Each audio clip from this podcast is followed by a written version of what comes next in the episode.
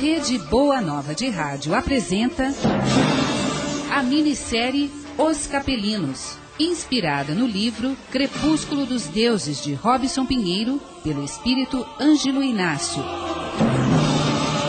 Adaptação de Sandra Martinho. Os Capelinos.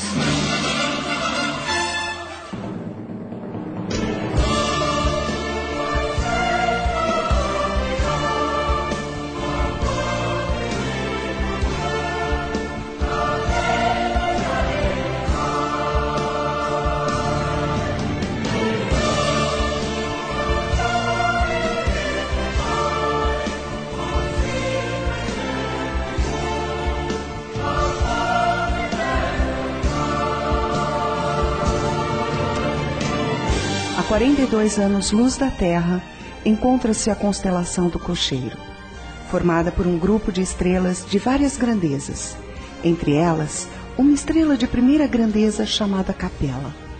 É uma estrela gasosa e de matéria tão fluídica que sua densidade pode ser confundida com a do ar que respiramos. De cor amarela, Capela demonstra ser um sol e, como tal, é habitada por uma humanidade bastante evoluída. Capela possui três planetas, sendo o principal Aztlan, um gigante de 23.418 quilômetros. Possui três continentes, grandes oceanos e uma natureza exuberante, onde predominam as pradarias intercaladas por florestas e, em certos lugares, montanhas. O dia tem 38 horas segundo o tempo da Terra, e um ano capelino equivale a 84 anos terrestres. É nesse cenário que iniciamos nossa história.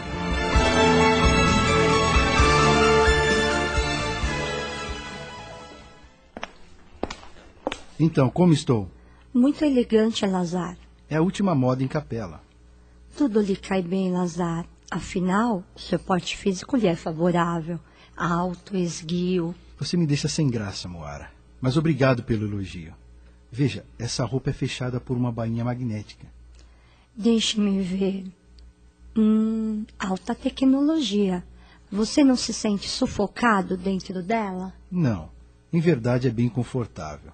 Por dentro há um sistema de ventilação disfarçado pelas costuras e dobras do tecido.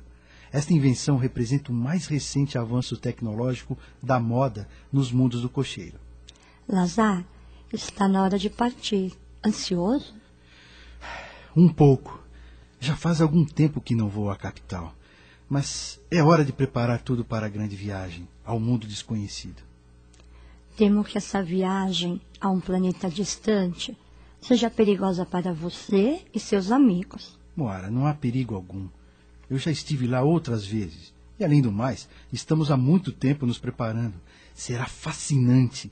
Vamos à busca da ancestralidade capelina, que de certa forma tem ligação com esse planeta. Lazar, ancestralidade capelina?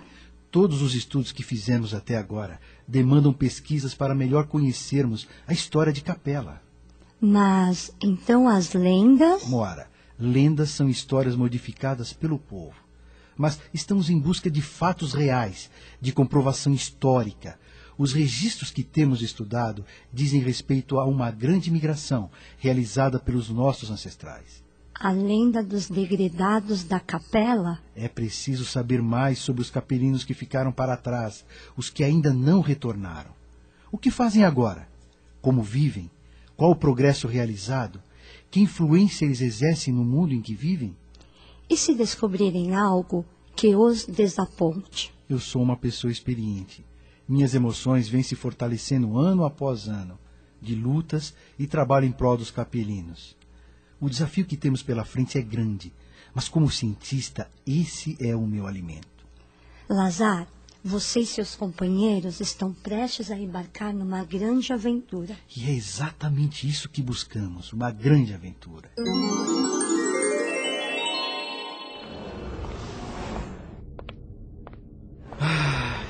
A noite na capital. A arquitetura imponente. Os amplos parques da capital são excepcionais. Esta cidade é uma pérola vibrante incrustada em Axtlan. E essa luz dos sóis gêmeos dá um tom às tardes, eu diria, vermelho cintilante, com nuances de amarelo e lilás. Inigualável. Senhor, senhor, Sim, meu jovem. O senhor é da capital do primeiro mundo? Esse jovem é um comunicador. Colhe informações sobre a população e as transmite aos sistemas de comunicação do planeta. Senhor, ô senhor, já conhece nossa metrópole? Sim, já conheço a capital, embora ela se modifique diariamente. Bem, na verdade, creio que preciso de alguma referência para me locomover. Então, posso acompanhá-lo? Talvez possa ser útil. Não se incomode, meu jovem. Em breve saberei orientar-me. Quem sabe não posso acompanhá-lo e, em algum momento, apresentar-lhe a cidade? Quem sabe. Não. Quanta insistência. Isso só confirma a minha suspeita. É um comunicador. Ah, já devem saber quem eu sou e sobre a grande viagem. Prefiro descobrir por mim mesmo o que a capital oferece, meu jovem. Eu já sou velho e não creio que o que lhe atrai na cidade seja de meu agrado. Boa noite, senhor. Boa noite. Os guardiões quiseram pela ordem e disciplina da cidade. Ah, o rapaz se foi. Por certo, os guardiões o desencorajaram. Preciso é pegar um veículo de transporte. Senhor, senhor!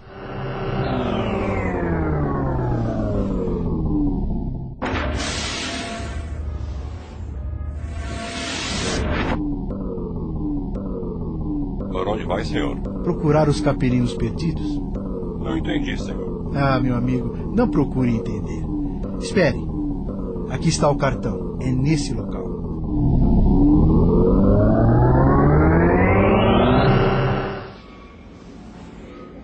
Será fascinante a possibilidade de entrar em contato com uma nova raça de seres. Eu sou um cientista da natureza não posso perder a oportunidade de pesquisar o passado do meu povo. Que conhecimentos eu irei encontrar neste planeta? Para onde foram degradados? Quem eu irei levar nesta viagem? O caminho está difícil a esta hora. Como, o? Como disse?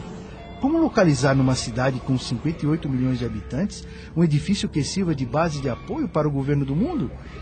Como, senhor? Coitado. Deve estar desorientado. Senhor, eu creio que já estamos próximos do local.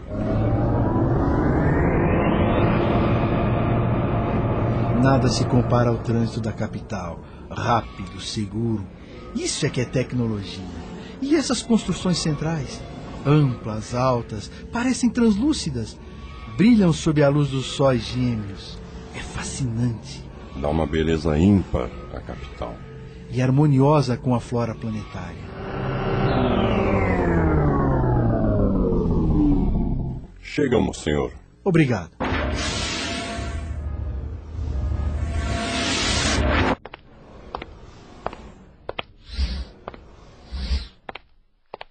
Senhor, em que lhe posso ajudar? Desejo contatar Inumar, senhorita. É, ele já está à sua espera no 43º andar. Como a minha espera? Afinal, como sabe que eu quero vê-lo?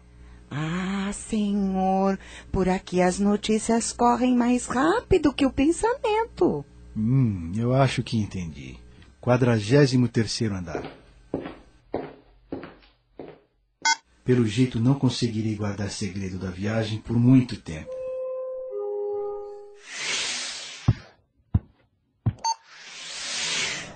Esse poder extraordinário de interagirmos com outras mentes. Mas, se bem me recordo, há uma ética quanto às relações pessoais. Não é correto devassar a intimidade do outro. Hum, eu preciso ser hábil e me esmerar no disfarce das minhas emoções.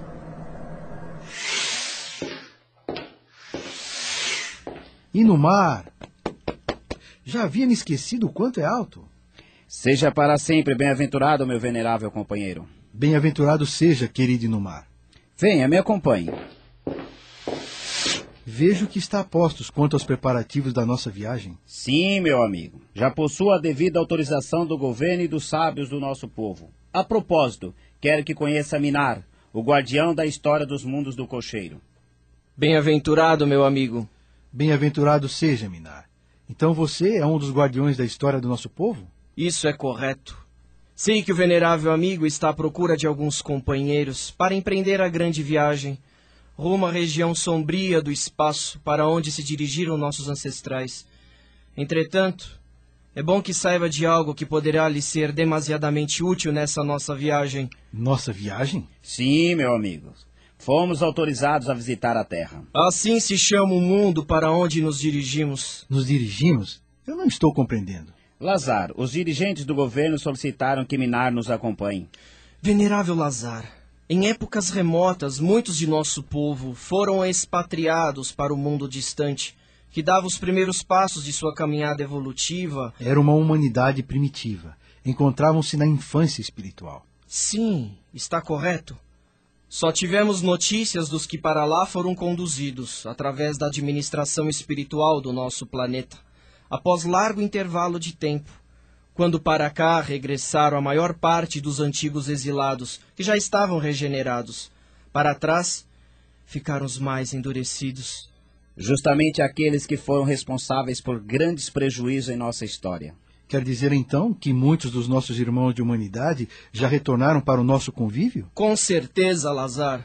Eu mesmo fui um dos que naquela época foi banido. Mas então? Então, então não tivemos mais a oportunidade de contatar os nossos irmãos que ficaram para trás. E por acaso sabem como contatá-los? Fontes confiáveis nos deram a conhecer que, na atualidade, a maioria deles se misturou de tal maneira à população da Terra que já fazem parte desta humanidade. Eu desconhecia tal informação.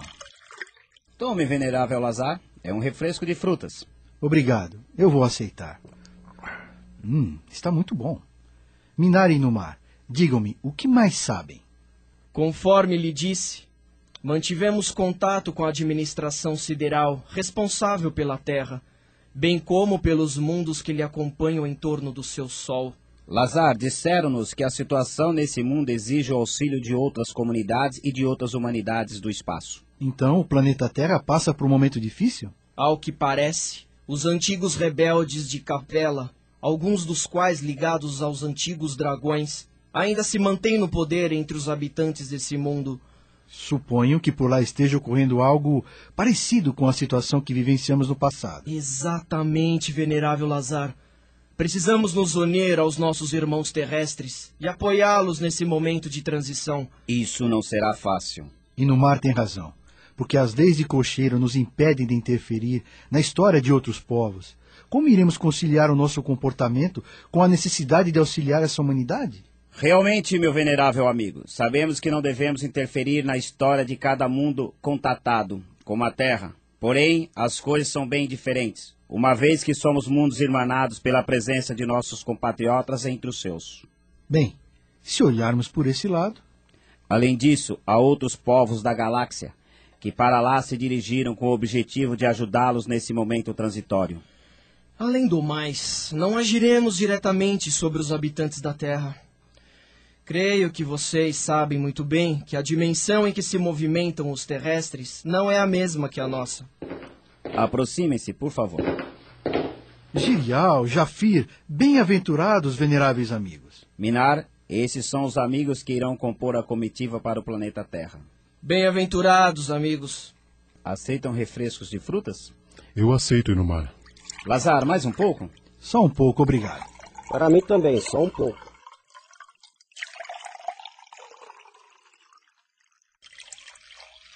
Meus caros companheiros e bem-aventurado Minar, digam-me, como empreenderemos uma viagem tão distante para o planeta Terra? Temos à nossa disposição um comboio, uma nave que nos servirá de transporte.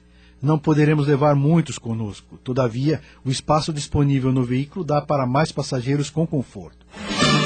Você está ouvindo a minissérie Os Capelinos.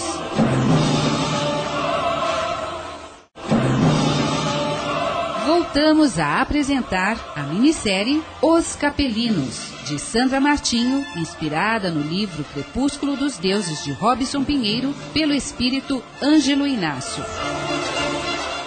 Creio que poderemos fazer nossa base numa estação com a qual estamos há algum tempo mantendo contato. Estação? Será alguma estação do nosso povo que no passado serviu de base para as operações na Terra? Não, meu amigo. Refiro-me à estação Rio do Tempo, uma base de apoio que encontra-se nas proximidades da estrela chamada Sol, pelos habitantes da Terra. Ao que parece, essa base foi utilizada por seres que visitaram a Terra antes do nosso povo, e lá ficou depois de não lhe servir mais aos propósitos. Por enquanto, é só o que lhes posso dizer. Minar está muito motivado para essa viagem. Será que há algo mais por trás? Devemos nos apressar com os preparativos. E no mar tem razão. Não podemos nos atrasar. Então a equipe está completa e sob o comando do comandante Lazar. Meus amigos, sinto deixá-los, mas preciso fazer uns arranjos antes de partirmos. A partir de agora estamos sob seus comandos. Portanto, sinta-se à vontade para agir. Minar, o que pode nos dizer sobre esse planeta Terra? Como vivem? Bem, a estrutura social adotada no planeta é para lá de estranha.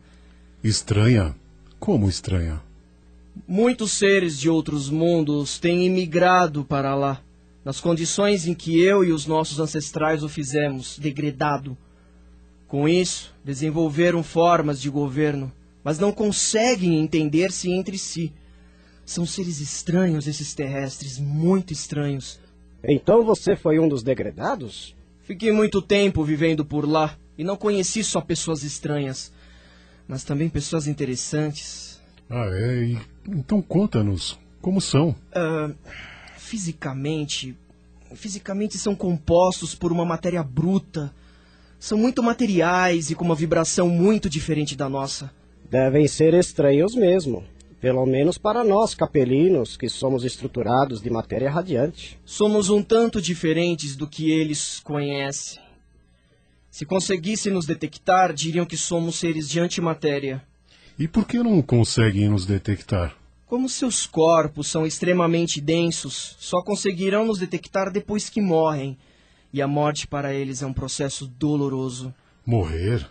Como assim, morrer? Ah, Jafir, Morrer é, é o nome que eles dão ao processo de desligamento total do corpo sutil, o qual chamam de espírito, do corpo denso por eles chamado de corpo físico. É esse corpo sutil ou espírito que consegue comunicar-se conosco. Há muito que aprendermos sobre o planeta Terra e sua humanidade. E também auxiliá-los na caminhada evolutiva.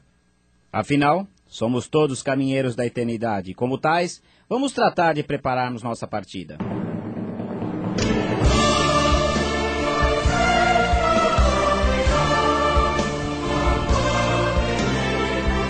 Os acontecimentos da dimensão física sempre interessaram aos habitantes das comunidades extrafísicas. Os dois mundos vivem em intercâmbio constante. Desde a Primeira Guerra Mundial, que algumas comunidades de espíritos relatam registrar objetos globulares ou esféricos, cuja aparição se verificava em intervalos de tempos regulares despertando a curiosidade em relação à procedência e às finalidades desses objetos voadores. Transportariam espíritos de esferas superiores? Seria produto de tecnologia extrafísica e visita às regiões umbralinas? Ou transportariam almas recém-desencarnadas? A que se dedicariam tais objetos? Talvez fossem úteis no resgate de espíritos desencarnados em massa durante a guerra.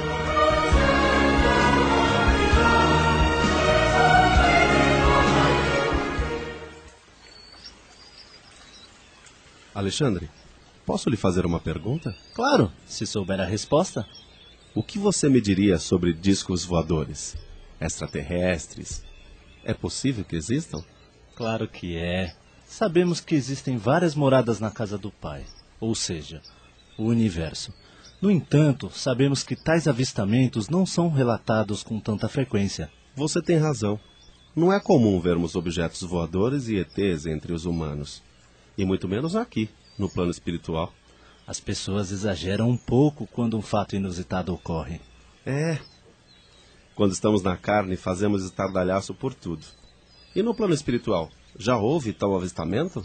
Ao que sei, várias vezes aparelhos semelhantes aos discos voadores foram vistos pelos habitantes de colônias espirituais como Grande Coração, Vitória Régia, Nosso Lar e outras, onde se abrigam os espíritos em trânsito para as esferas superiores. Há muito por aprendermos ainda sobre esse e outros assuntos intrigantes. São temas que nos fascinam. Alex, será que conseguiríamos mais detalhes a respeito de tais objetos? Certamente. Só depende de você. De mim? É, meu amigo, de você. Eu não tenho como acompanhá-lo em suas pesquisas, mas posso apresentá-lo a alguns amigos, que certamente ficarão satisfeitos em aliar-se a você para pesquisarem sobre o assunto. Você sabe como eu estou curioso por saber mais. E também me entusiasma a busca por conhecimento. Eu imagino. Quando encarnado, o assunto já me fascinava. Ah, mas na Terra não dispunha de recursos para esse conhecimento. Vá com calma, Romanelli. Muitas pessoas se deixam fascinar por ideias extravagantes. Então você acha extravagante pesquisar sobre discos voadores e extraterrestres? Não é isso que eu quis dizer. Eu só estou pensando em seu bem-estar, em seu aprendizado como espírito. Hum, entendo. Romanelli, lá na Terra, entre os nossos irmãos encarnados, há muitas pessoas que se julgam protegidas e assessoradas por espíritos que, segundo eles, são extraterrestres, e tudo porque são médiums. E isso pode ocorrer? Bem, acredito que não é relevante para nós, que estamos em aprendizado cósmico, se tais espíritos provêm da Terra ou de outra morada do Pai. Você tem razão, eu. E mais, fontes do mundo maior afirmam que em nosso globo existem espíritos originários de pelo menos 30 planetas diferentes, que estão em contato direto com a humanidade terrena. Entendo o que você diz. Se tais espíritos estão na psicosfera da Terra, é porque não são exemplo de evolução. Certamente, são almas experimentadas, mas se observarmos a lei das afinidades. Você entendeu. Romanelli, pessoas moralmente evoluídas fazem contato com espíritos também evoluídos. Mas essas pessoas ainda são minoria no plano terreno. Às vezes fico pensando. Pensando em quê? Vamos, vamos, diga. É só um pensamento. Será que com essa onda de extraterrestres que tem deixado os irmãos encarnados alvoroçados, não está levando muitos médios e dirigentes de casas espíritas a se apresentarem como canais de comunicação entre os pretensos extraterrestres e os humanos? Você está correto em sua forma de pensar. Eu mesmo já presenciei essa situação em visitas que fiz a alguns agrupamentos que afirmavam ser espíritas. O problema é sério, pois no fundo é uma tentativa frustrada de chamar a atenção para si, tendo como mentores supostos ETs. Esse comportamento é preocupante sim. Mas venha, quero apresentá-lo a um espírito amigo que decididamente se interessa muito em pesquisar esse tema. Não vejo a hora de conhecê-lo. Vamos? Onde iremos encontrar seu amigo? Ele sabe do meu interesse? Deve estar nos esperando próximo ao edifício da administração da colônia. Fique tranquilo, Romanelli. Eu ia mesmo visitá-lo. Portanto, não há com que se preocupar. Veja, lá está ele. Meu caro Alexandre, estava à sua espera. Como você está? Feliz em revê-lo, Ângelo. Ah, desta vez trago comigo um companheiro muito interessado em suas pesquisas, meu amigo. Este é Romanelli. Que bom que você o trouxe. Estava mesmo precisando de alguém que me auxilie com algumas coisas. Qual o seu interesse, Romanelli?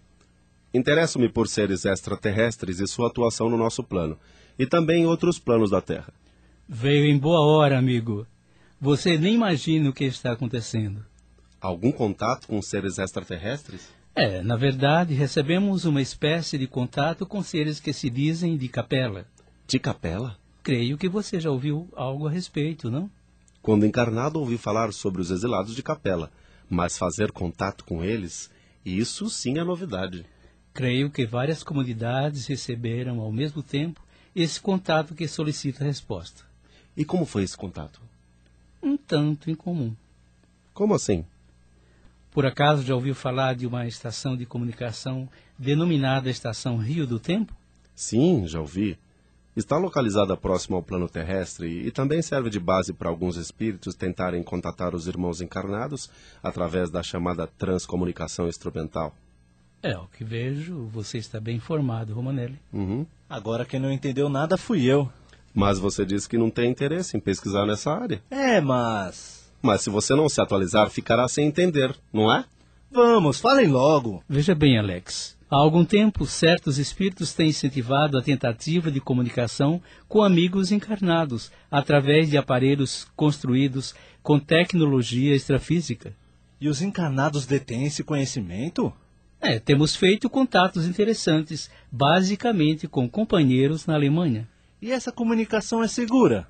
Bem, de uns tempos para cá, toda a rede de transcomunicação tem sofrido ataques de comunidades das trevas. Certamente estão tentando impedir o progresso que até agora se verificou neste campo tão novo e tão atraente.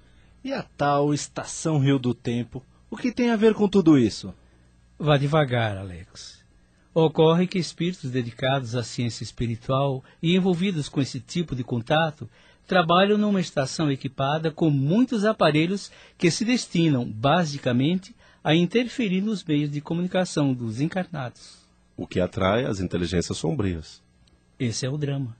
Após muita dedicação e aperfeiçoamento, a estação não só se conectava a aparelhos de comunicação do cotidiano dos encarnados, como rádio, TV, mas também passou a receber ondas de comunicação vindas de outras regiões do espaço. Mas eu ouvi falar que a estação Rio do Tempo havia se deslocado de sua base original. Foi o que ouvi falar, mas não sei como ocorreu. O fato é que a estação teve que passar por mudanças radicais devido às investidas das sombras. E onde se localizava a estação anteriormente? Numa dimensão fronteiriça com a Terra. O importante é que a estação é conhecida por seus trabalhos prestados a diversas comunidades de espíritos. E com a transmissão dos capelinos, toda a administração da colônia está interessada em travar contato com esses extraterrestres. E onde você entra nisso, Ângelo? A minha curiosidade jornalística. Então, você. Fui convidado pela administração da colônia a presenciar o contato e, se possível, colher informações para depois transmiti-las aos nossos irmãos desencarnados. Ah, agora entendo por que nos encontrou próximo ao edifício da administração. Suponho que os encarnados também receberão tal informação. É, se houver uma oportunidade, não hesitarei em transmiti-las. Romanelli, gostaria de ir comigo? Já está marcado o dia e o local do encontro. Claro que quero. Nossa, não é sempre que uma oportunidade como essa aparece. E você, Alex? Gostaria de nos acompanhar? Ah, bem que eu gostaria, mas ficará para outra oportunidade.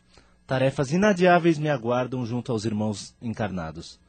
Mas quando retornarem, quero ficar a par das pesquisas que fizerem, antes dos comentários jornalísticos. Pode contar como certo. E então, Romanelli, vamos começar a nos preparar? Se depender de mim, já estou pronto.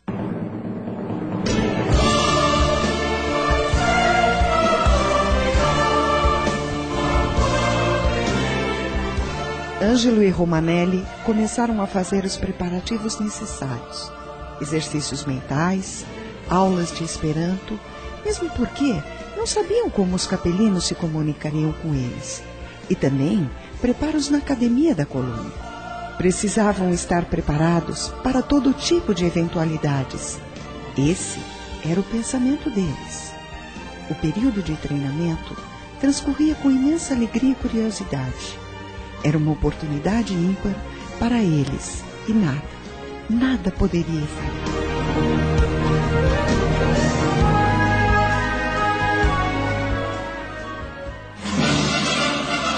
Você ouviu Os Capelinos, minissérie em cinco capítulos, inspirada no livro Crepúsculo dos Deuses, de Robson Pinheiro pelo espírito Ângelo Inácio, adaptação de Sandra Martinho, Os Capelinos.